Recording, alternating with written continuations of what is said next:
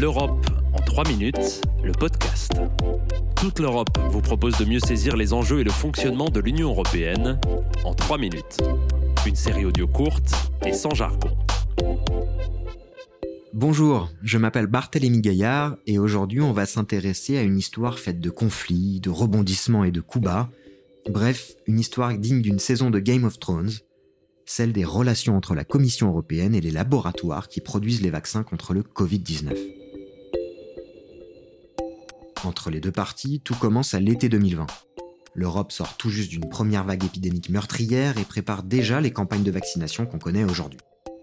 L'UE signe alors des contrats d'achat anticipés, c'est-à-dire qu'elle finance les recherches des laboratoires les plus avancés, en échange de quoi il s'engage à fournir en priorité les États européens. Sur le papier, un deal rentable. Sauf que dans le même temps, les États-Unis, le Royaume-Uni ou encore Israël passent les mêmes accords avec les laboratoires. Au point qu'en décembre 2020, lorsque les vaccins entrent sur le marché, se pose une question. Qui va réellement bénéficier de la primeur des livraisons? La Commission, qui se félicitait d'avoir négocié les prix les plus bas, se trouve prise à son propre piège, car les laboratoires ont en fait tout intérêt à livrer en priorité Washington, Londres ou Tel Aviv, qui payent leurs doses plus chères.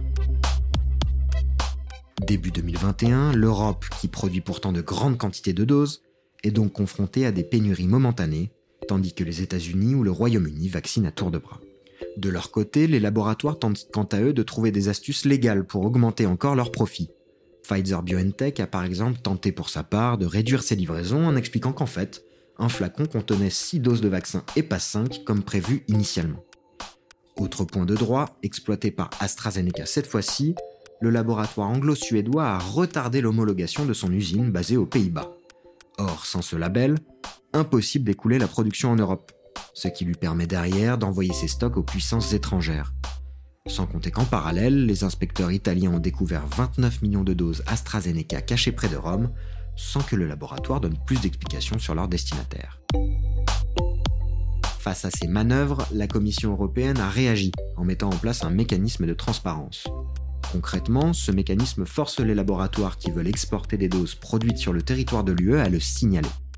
Si les doses sont destinées à un pays où la situation épidémique est moins alarmante qu'en Europe, ou un pays qui n'exporte pas de vaccins, l'Europe peut alors bloquer la transaction.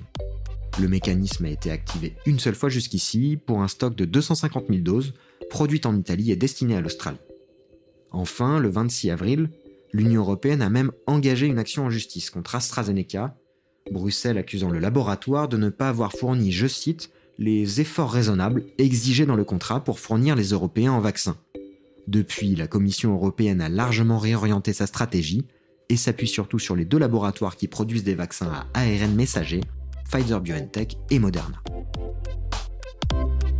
Retrouvez l'Europe en 3 minutes, le podcast, sur www.touteleurope.eu et sur votre plateforme d'écoute préférée. Partagez-le, commentez-le et à très vite pour un prochain épisode. L'Europe en 3 minutes, le podcast.